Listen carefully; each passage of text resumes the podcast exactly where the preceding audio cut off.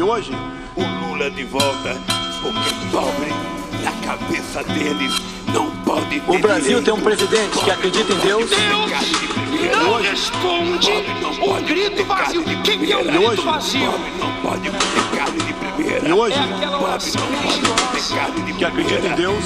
Pobre não pode comer carne de E primeira. hoje, valoriza a família. É a pessoa achar que quer isso. Corrupção. Respeita a Constituição. que uma pessoa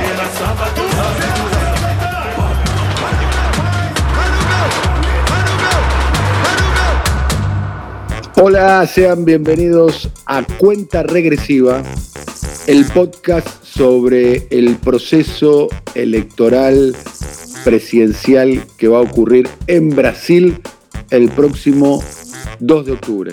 Este es el episodio número 6 de la segunda temporada. Mi nombre es Daniel Tonietti, estoy aquí en la ciudad de Buenos Aires, Argentina, y me acompaña desde Brasilia, capital de Brasil, Darío Piñotti. Darío, buen día, buenas tardes, buenas noches. Buenas noches para ti y buenas tardes, noches o mañanas, el horario que les plazca a quienes visiten este sexto episodio de la travesía hacia las elecciones del 2 de octubre.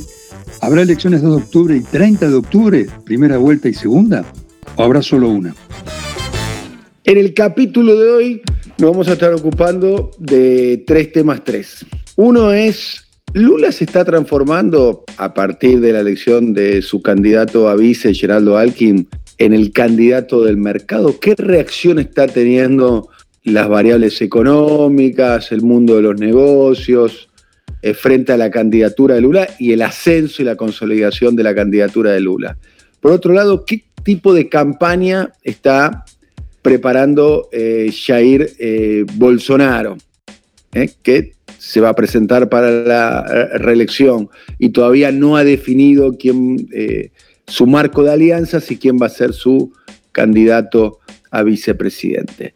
Y por último, el recuerdo de una gran artista brasilera, ¿eh? una voz del Brasil profundo, ¿eh? ha pasado a la inmortalidad hace días atrás, Elsa Suárez. Darío, bueno, eh, finalmente el proceso electoral en Brasil está comenzando a estar a velocidad crucero.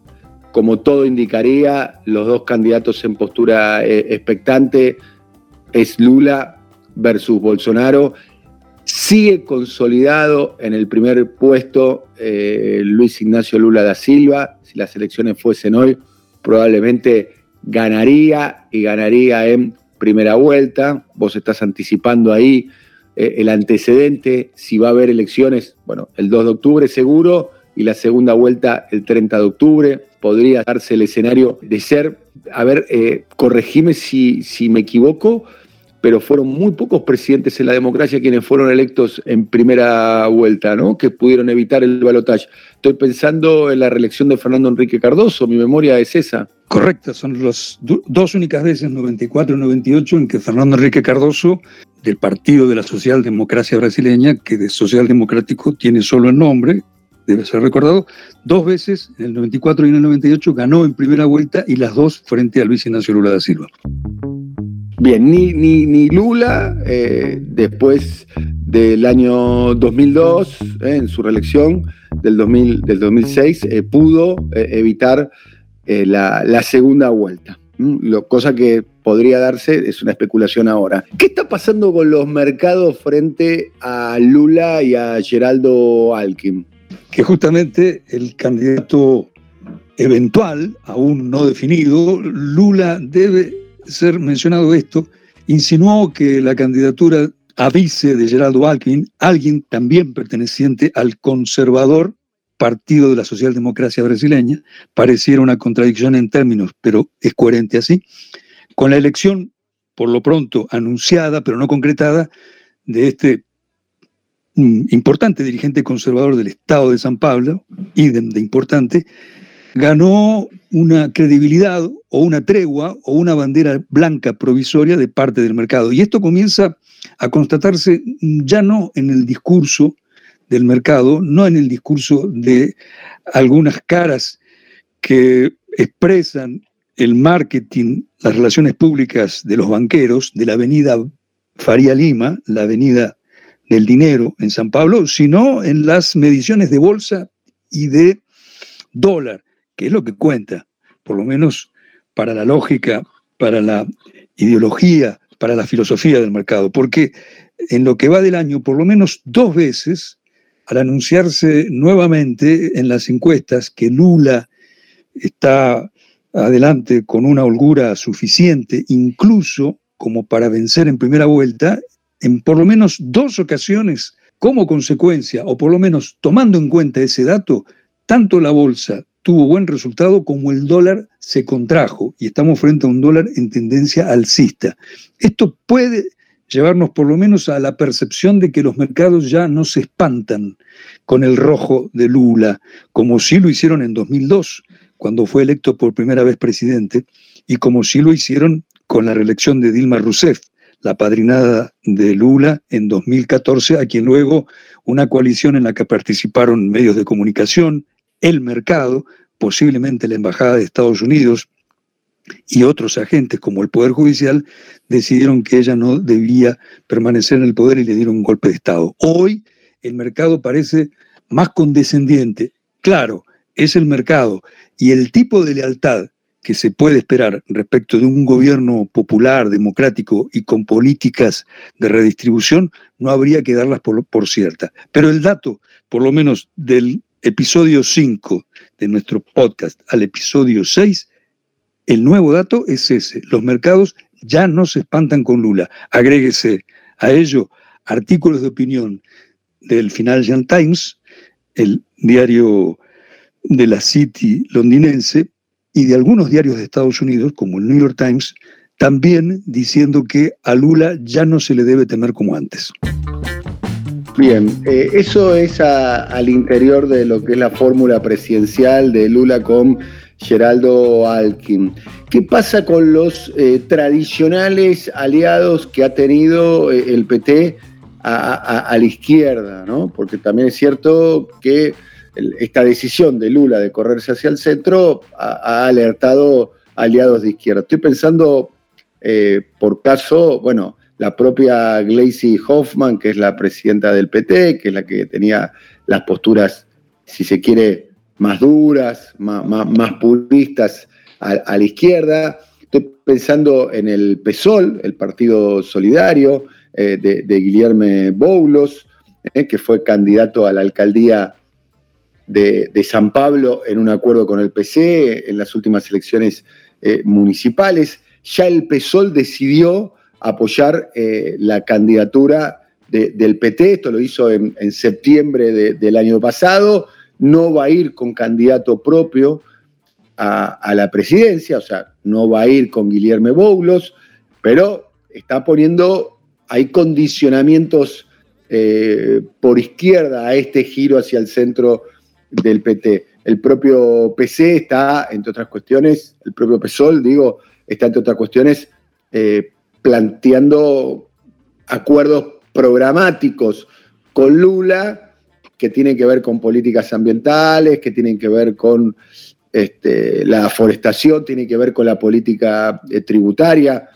Por caso, el PSOL está impulsando muy eh, fuertemente que haya eh, un, impuesto, una tasa a los billonarios, que, que, en Brasil son muy poderosos, los ricos de Brasil son realmente muy ricos. Dicho sea paso, esa concentración de la renta, como ha ocurrido en todo el mundo y Brasil no ha sido la, excepción, eh, se consolidó durante la, pandemia.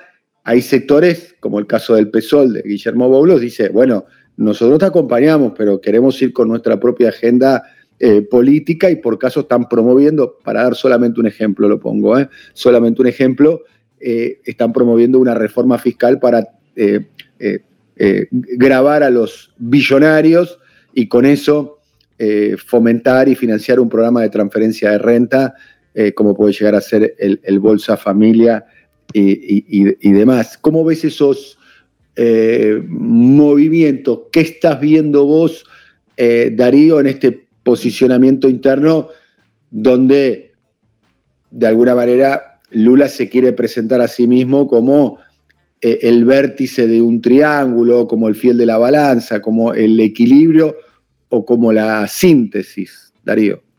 Dos aspectos, Daniel. Uno, el liderazgo de Lula y otro, el mecanismo, los cálculos para la fórmula electoral y para el sistema de alianzas que presentará el 2 de octubre. ¿Por qué la distinción? Porque el liderazgo de Lula se ha vuelto incontestable en un campo amplísimo, ya no el campo popular, democrático y de izquierda, del cual Lula ha sido históricamente, desde los años, desde fines de los años 80, cuando fue por primera vez candidato presidencial, la figura sobre la que no hay disputas, sobre la que nadie hace sombra, sino ya en un campo democrático que abarca sectores de centro y de centro derecha, porque ahora para ese amplio espectro Lula es la referencia ante el autoritarismo presente de Bolsonaro y ante el riesgo de que Brasil acabe por convertirse prácticamente en una dictadura sin muchos matices si éste fuera reelecto. Pie de página.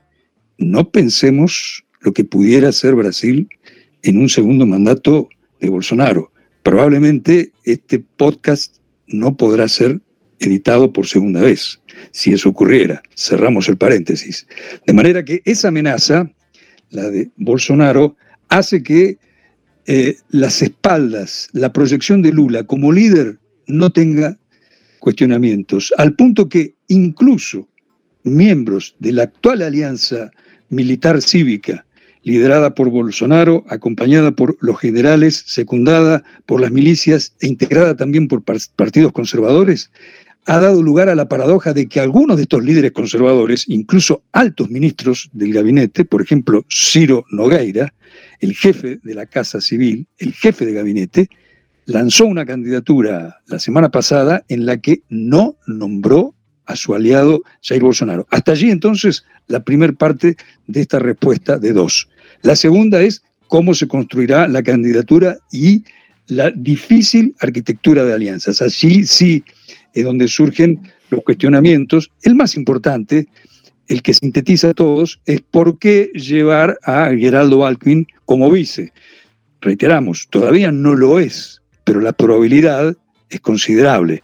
Un conservador que apoyó el golpe contra Dilma Rousseff, que siendo gobernador del estado de San Pablo aplicó políticas regresivas neoliberales en un estado de la magnitud que vos sabés tiene San Pablo, el más importante de Brasil, que si fuera en sí mismo un país sería de las principales economías de América Latina, y que en rigor no suma votos. Y esto puede ser afirmado. Lula no precisa de Alckmin para aumentar su medición en las encuestas. Lo precisa como presentación, como eh, mediador, como interlocutor ante el poder concentrado. Y esto es lo que objeta el PSOL, esto es lo que objeta incluso parte del Partido de los Trabajadores. Por supuesto, en esta objeción no hay un desafío a la opinión de Lula. Hay un debate. El PT es un partido que históricamente ha sido abierto a los debates, que para una derecha conservadora,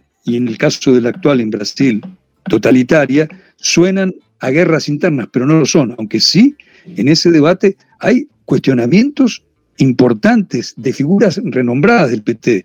Lo hemos hablado en otro episodio, por ejemplo, de dos expresidentes del PT como José Genuino y Rui Falcao, que no quieren o que cuestionan a la candidatura vice de Geraldo Alckmin. Y esto mucho más aún en el que vos citabas, en el Partido Socialismo y Libertad, un partido que si hubiera que escoger la geometría para situarlo, está a la izquierda del PT y tiene como figura principal al líder de los trabajadores sin techo, el correlato urbano de los sin tierra, quien vos recién nombrabas, Guillermo Boulos, que él lo dijo incluso en un artículo publicado en Folia de San Pablo hace 15 días. Más o menos dijo así, Lula sí, Alckmin no. Porque claro, llevar a Alckmin de vice también va a significar, si no él no iría, la negociación del programa de gobierno y la negociación del gabinete que irá al plan alto si es que Lula gana en primera o en segunda vuelta y si es que la transición le permite asumir el gobierno. A propósito, sobre la cuestión de gabinete, Darío, y como para ir cerrando el tema Lula, y ya nos vamos a meter con Bolsonaro, Lula anticipó, ¿no? quizás inspirado, ¿eh? ¿Eh? por lo menos eh, las preguntas tenían que iban en ese sentido, inspirado un poco en lo que está sucediendo en el fenómeno Gabriel Boric en Chile, dijo, anticipó un gabinete renovado de jóvenes, sin las figuras clásicas o anteriores vinculadas a los gobiernos de Dilma y, sus propios gobiernos, y dejó en claro que no están pensando en que Dilma sea integrante del eh, gabinete, ¿no? Eh, para decir una manera, un gabinete también amplio, más, este, si se quiere, heterodoxo. Ya anticipaba, está anticipando de alguna manera el perfil de su posible gobierno, ¿no? Hablar de aquí a un año, cuando debiera asumir el próximo gobierno, es casi astrología, pero fungiendo de astrólogo por un minuto, imagino un gabinete de Lula con varias mujeres, con varias mujeres. Y también imagino, imagino, no pronostico, con varios o con algunos representantes de la mayoría racial de Brasil, que es la mayoría afrodescendiente. Bien, eh, para ir cerrando el tema, eh, el tema Lula, también lo que está sucediendo eh, con respecto a las candidaturas, en este caso de un estado tan importante como el estado de, San Pablo, ¿no? Para candidatos para el Palacio dos Bandeirantes, que es la sede del gobierno paulista. Ahí eh, la, izquierda o la alianza que está pergeneando Lula, hay que decir que Alkin eh, no está más en el PCDB, se fue del Partido Socialdemócrata Brasilero, ahora está técnicamente eh, sin partido, pero sigue siendo obviamente una figura importante al interior de la política eh, eh, en San Pablo. Ahí empieza también la ronda de, candidatos y de tensiones para la gobernación de San Pablo. Lula está impulsando a Fernando Haddad, quien fuera candidato en el año 2018, este, quien fuera alcalde también de la ciudad de, San Pablo, quien fuera ministro de Educación y demás. también está ahí terciando el Guillermo Boulos del, del PSOL, ¿eh? que sería el candidato más incluso a la, a la izquierda de Fernando Haddad, y después está eh, Marcio Franca del Partido Socialista Brasilero, que sería el, aliado fundamental del frente electoral que encabezaría Lula, Darío. San Pablo, un país en sí mismo, es también el retrato de la derecha clásica destruida por el bolsonarismo. San Pablo, que fue durante décadas un Estado absolutamente socialdemócrata, siendo el Estado y siendo la alcaldía gestionados por ese partido, por el partido de Fernando Enrique Cardoso y de Alquín, hoy no tiene candidatos de esa vertiente política con proyección de poder. Y esto que vos describías lo testimonia, es decir, el, Estado de San Pablo, donde el PT nunca logró, hacer pie, donde Lula nunca llegó a ser un, candidato victor, eh, mayoritario, incluso cuando fue electo presidente, sus elecciones fueron muy disputadas frente a los adversarios del PSDB, en su hora José Serra, en, su hora Geraldo Alckmin, ahora parece inclinarse hacia un candidato del PT como es Fernando Haddad. Algunos, incluso el propio Lula, con un sentido del humor inteligente, con un sentido del humor sofisticado, llegó a decir que Fernando Haddad es el más socialdemócrata de los petistas, porque precisamente él no tiene, como Lula, un origen sindical y además, siendo profesor universitario del el principal centro académico del país, la Universidad de San Pablo, y siendo alguien con buena interlocución incluso con sectores progresistas del PCDB, es alguien de muy buena proyección en el Estado. Las encuestas lo dan como un candidato con muchas expectativas. Y de ahí que en el mejor de los mundos, en el mundo más deseado por el PT y por el campo popular y democrático, se imagina una presidencia de Lula con una gobernación de Haddad. Claro que para que eso ocurra. Hay un detalle ahí, el PT gobernó la ciudad de San Pablo, pero nunca gobernó el estado de San Pablo. Gobernó la ciudad de San Pablo dos veces. La primera con, eh, eh, Luisa Arundina en, en, los años 80 y la segunda con Marta Suplicy. Dato, en ninguno de los casos fueron reelectas. En el caso de las gobernaciones, nunca hubo un gobernador del PT. Si es por hacer memoria, la mía no es muy buena, pero recuerdo casi con certeza que la primera vez que Lula fue candidato en 1982 fue precisamente a gobernador de San Pablo cuando tuvo una elección irrelevante. Bueno, vale recordar que Fernando Haddad, que podría llegar a ser eventualmente, porque no tenemos la bola de cristal, pero es la primera vez que el PT tiene la chance de gobernar el Estado de San Pablo, ¿eh? el Estado eh, de, San Pablo, que tuvo cuatro veces como gobernador a Geraldo Alquín, ya había sido eh, como antecedente alcalde de la ciudad, de, la prefectura, de la, municipalidad de San Pablo, y también el maleficio que vos este, relatás. Ni Erundina, ni Marta Suplicy, ni Fernando Haddad, que son las tres gestiones del PT de San Pablo, lograron la eh, reelección cuando tuvieron la, la intención de, hacerlo. Y del otro lado está Jair Mesías eh, Bolsonaro, donde claramente está segundo en las encuestas y claramente, como bien vos no, no, nos contabas hace algunos días atrás cuando conversábamos, es el primer presidente que va por la reelección que no encabeza los sondeos.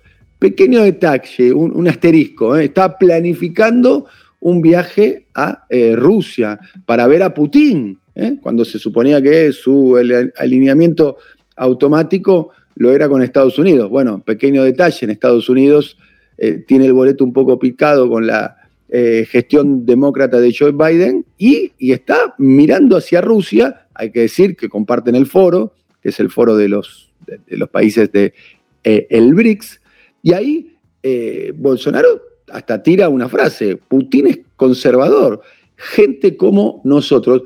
Lo digo esto no para profundizar, solamente a modo de entender una pieza más de cómo se está presentando Bolsonaro a la eh, reelección, Darío.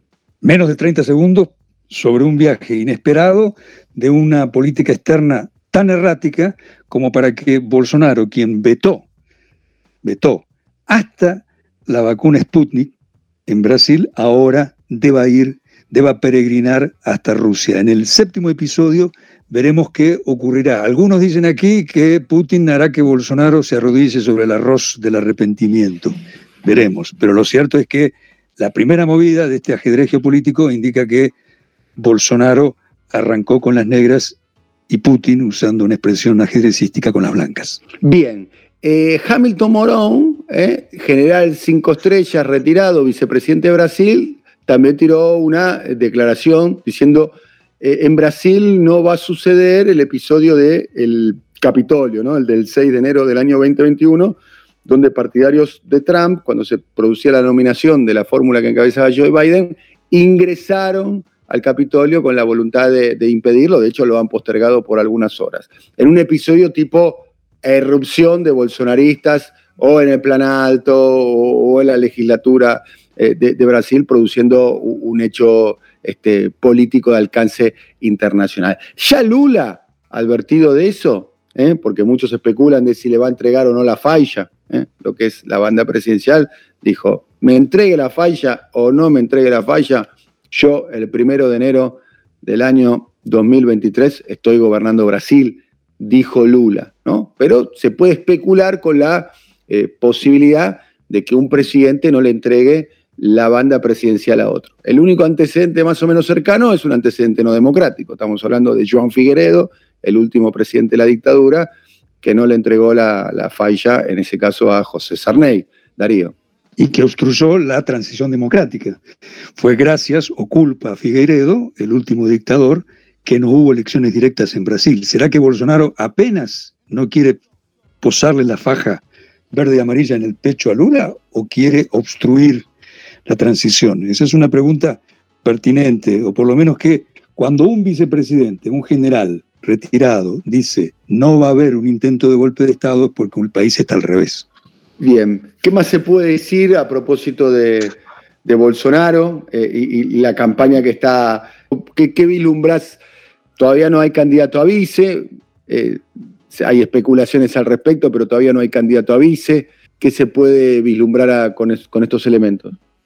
En los pasillos del Palacio del Planalto, donde los pasos son dados por zapatos finos de cuero, en el caso de los ministros civiles, y por borceguíes, en el caso de los generales, coroneles y almirantes, hay mentideros de todo tipo. Pero los que parecen más verosímiles indican que Bolsonaro excita, duda en tener un vice civil o un vice militar. Esto no es solo un cálculo electoral, también es un cálculo a partir de lo que puede significar políticamente este camino tortuoso hacia las elecciones del 2 de octubre y si hay segunda vuelta 30 de octubre. Los dos candidatos que están en una suerte de guerra de trincheras para hacer el vice militar son el jefe del Ministerio de Seguridad Institucional, general Augusto Heleno, y el ministro de Defensa, Walter Sousa Braganeto, ambos alineados. Los dos línea dura, ¿no? Allí iba, allí iba. Línea dura, o dicho con otras palabras, para no redundarte, de ultraderecha. Ambos. Y por otro lado, en la alianza de Bolsonaro con partidos conservadores clásicos, se le suplica que designe como vice a algún miembro de esa fuerza política. ¿Por qué? Primero por interés y por especulación mezquina, pero segundo porque entienden, y esto parece bastante sensato, que ninguno de esos generales sumará votos y que un candidato eh, conservador popular pudiera sí hacerlo. ¿Por qué Bolsonaro quiere perder votos? Por eso no. Una de las hipótesis, la que por lo menos nosotros consideramos más plausible, es que Bolsonaro está haciendo campaña de cara a las elecciones y de cara a lo que puede ser su derrota. Y en eso es que busca un general, en el caso de Braga Neto, el jefe del Ministerio de Defensa porque el partido militar va a jugar en las elecciones. ¿Cómo? No se sabe, pero descartar que el partido militar jugará como factor de desestabilización también parece bastante realista. Augusto Leno eh, Ribeira, que es eh, el jefe de Gabinete de Seguridad Institucional de la Presidencia, es además el que está a cargo de los servicios de inteligencia locales, ¿no? Entre otros, entre otros atributos, ¿o no? en efecto, es el que está a cargo de los servicios de inteligencia y el que modificó el sistema y el Plan Nacional de Inteligencia, eh, por el cual ha habido iniciativas, incluso, entre otras, en esto de convertir al gobierno, al gobierno brasileño en el gobierno de un Estado policial, en el que, por ejemplo, para tramitar documentos, algunos documentos, haya que hacer una memoria eh, de rasgos, es decir, una memoria Mm, visual, perdí la palabra ahora, es decir, una, memoria de tu rostro. Eh, esa es una iniciativa que desde hace tiempo impulsa el general Heleno, que con esta lo pinta por completo. Ciertamente es algo así como el gran hermano, aquel que quiere tener el control de todos los sistemas de información concentrados en su oficina. Y ha logrado bastante hasta el momento. Muchos trámites, no solamente ese, en Brasil hacen que los ciudadanos registren datos que luego van a la oficina de Heleno. Por eso, a pesar de ser, como dicen los seguidores del otro general, del general Braganeto, lo dijeron al diario Globo en la primera semana de febrero de este año, un hombre anciano que además el año pasado tuvo un pozo depresivo, es también un hombre temible.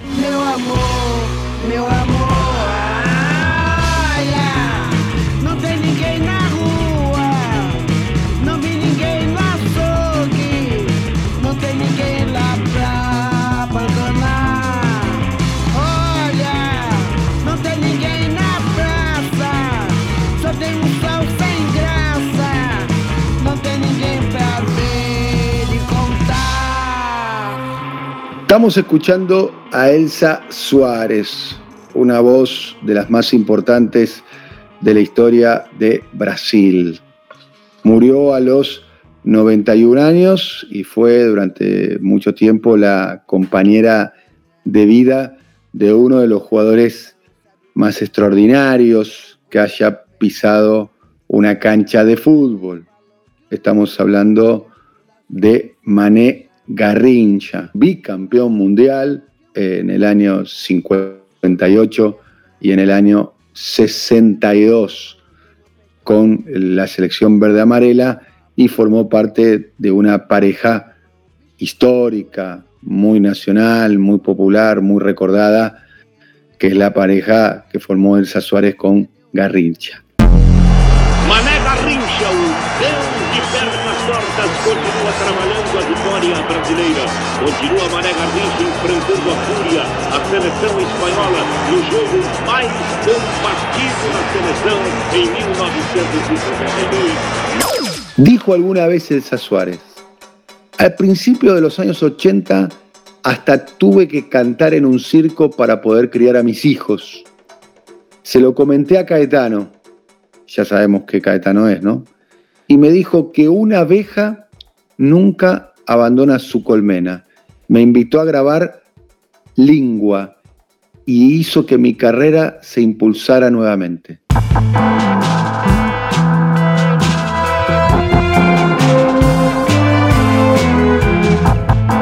Olha, a rua tá vazia, é bom correr.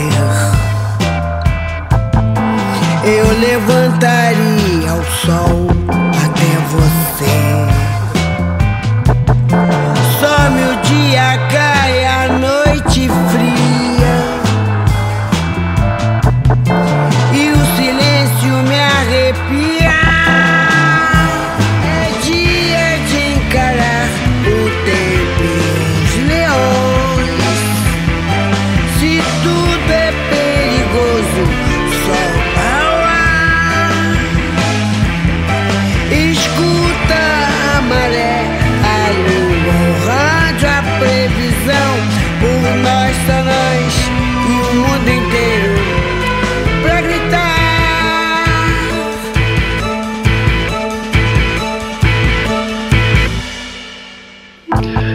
Historia de Elsa Suárez, eh, Darío, es una historia eh, dramática y que replica la historia de muchas mujeres de su generación. Nació en la zona oeste de Río de Janeiro, eh, su padre la obligó a casarse cuando tenía apenas 12 años con el vecino que abusaba de ella. A los 13 años fue madre eh, y además tuvo con quien fuera eh, su victimario cuatro hijos más, de los cuales dos este, terminaron muriendo de hambre y fue, entre otras cosas, el hambre la que ha impulsado a cantar y a ser una de las voces más eh, profundas de la canción brasilera, Elsa Suárez, Darío. Una voz impetuosa, una voz no sofisticada, pero para algunos mm, entendidos, tal vez la voz más brasileña, la voz más ejemplar, más paradigmática, más auténtica de un Brasil que baja del morro, como vos recién decías, el morro, los cerros donde están las favelas, y llega al asfalto y consigue primero el afecto, el aplauso del gran público. Y luego, esa es otra característica de Elsa Suárez, de haber sido una gran cantante, una gran zambista, una gran dama del carnaval, convertirse luego en una cantante sofisticada. Hay un tema de ella, Mujer del Fin del Mundo, cinco o seis años antes de morir, en la que combina eh, música electrónica con, con algo de rap, con algo de samba, que es una versión descarnada, si ustedes, si alguien pudiera ver el video, de aquella idea soft, de aquella idea turística superficial que podemos muchas veces tener del carnaval y de la falsa armonía entre negros y blancos en un país absolutamente racista. Ella es tal vez la expresión más descarnada, más auténtica y posiblemente más valiente de ese racismo hecho música.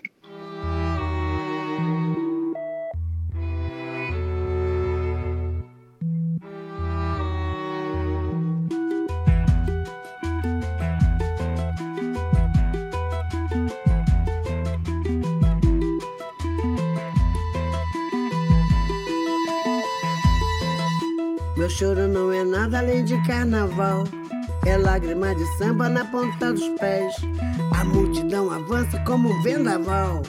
Me joga na avenida que eu não sei qual é. Pirata e super-homem tentam o calor. Um peixe amarelo beija minha mão. As asas de um anjo soltas pelo chão.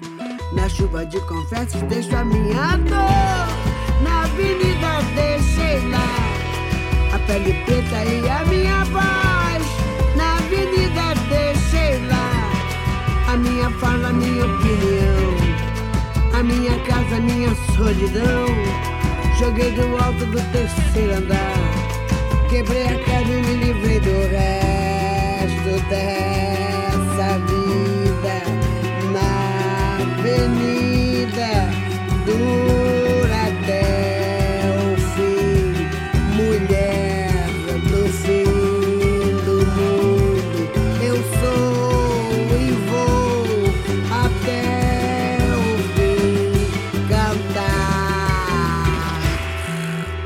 capítulo eh, importante eh, tiene que ver con su eh, romance con Garrincha, cuando los dos eran figuras muy populares, se conocieron en el Mundial 62 en Chile y a partir de ahí este, fueron este, una pareja muy rutilante, el de Elsa Suárez y Garrincha, que también tenían orígenes eh, populares muy, muy similares, eh, tanto Garrincha como Elsa Suárez, que estuvieron juntos durante casi eh, dos décadas, estuvieron acompañando juntos Elsa Suárez y Garrincha. En algún momento inclusive tuvieron que exiliarse durante la dictadura, exilio donde recibieron asistencia de, Chico Huarque, que es otra de las figuras que eh, la, volvió a poner en relieve, la volvió a poner en valor a Garrincha, ¿no? Dicho sea de paso, la tragedia también atravesó esa relación, la de Garrincha Elsa Suárez, porque tuvieron un hijo juntos y el hijo falleció en un accidente de tránsito, en un accidente de auto cuando tenía nueve años y eso produjo una enorme depresión en, la propia Elsa Suárez, eh, Darío. Un romance que ocupó las portadas de las revistas del corazón, pero también preocupó al régimen militar. militar. De entonces, la dictadura comenzó en 1964 y Elsa había ya cantado en algunos encuentros, en algunas concentraciones del presidente derrocado, Joao Goulart. Eh, Brasil es muy desmemoriado eh, para los años eh, de plomo y en particular para la convivencia promiscua entre la dictadura y el fútbol, así como hubo un prócer, un eh, rey de trono nunca discutido como Pelé, a quien la dictadura trató muy bien y quien supo hacer de esa relación una ventaja que lo llevó inclusive de la mano de Kissinger, de Henry Kissinger, el secretario de Estado norteamericano y padrino del Plan Cóndor, a jugar al Cosmos de Estados Unidos, la contracara de ese Pelé exitoso que se llegó a pasear por la Casa Blanca era precisamente Garrincha, que tuvo que exiliarse en Italia, como mencionabas recién, a principios de los años 70, que luego de haber ganado dos Copas del Mundo, vivió protegido y a la sombra de su mujer, que en ese momento volvía al estrellato, también como decías recién, primero por esa recreación, por esa, ese reciclaje musical, esa reinterpretación que llegó de la mano de Chico Huarque, también Chico Huarque, por entonces exiliado en Roma. Elsa Suárez y Garrincha fueron, en el caso de Garrincha, quizá involuntariamente, víctimas de la dictadura, de una dictadura que hizo del fútbol un argumento fundamental. No perdamos de vista la Copa del Mundo del 70 y del dictador Medici diciendo que ese país era un milagro, era el milagro de la dictadura, que le dio la espalda a Garrincha y que fue muy severo con Elsa Suárez. Querido Darío, hemos terminado otro episodio de Cuenta Regresiva. Será hasta la próxima. Un abrazo, amigo Daniel, hasta el episodio 7. Hasta el próximo episodio. Muchas gracias Alfredo Dávalos, Muchas gracias a Simón Vilarrubia, muchas gracias a Andrés Roth y muchas gracias a ustedes por estar ahí. Nos estamos despidiendo de este episodio con esta bella canción. Yo descubrí a Elsa Suárez a partir de esta canción y esta frase que me quedó grabada, que es la carne más barata del mercado es la carne negra.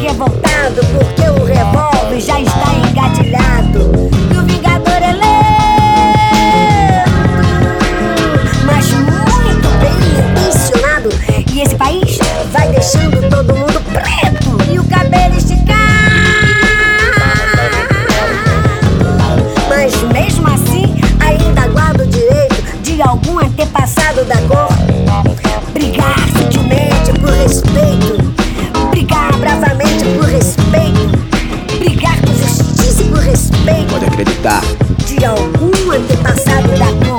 Brigar, brigar, brigar, brigar, brigar.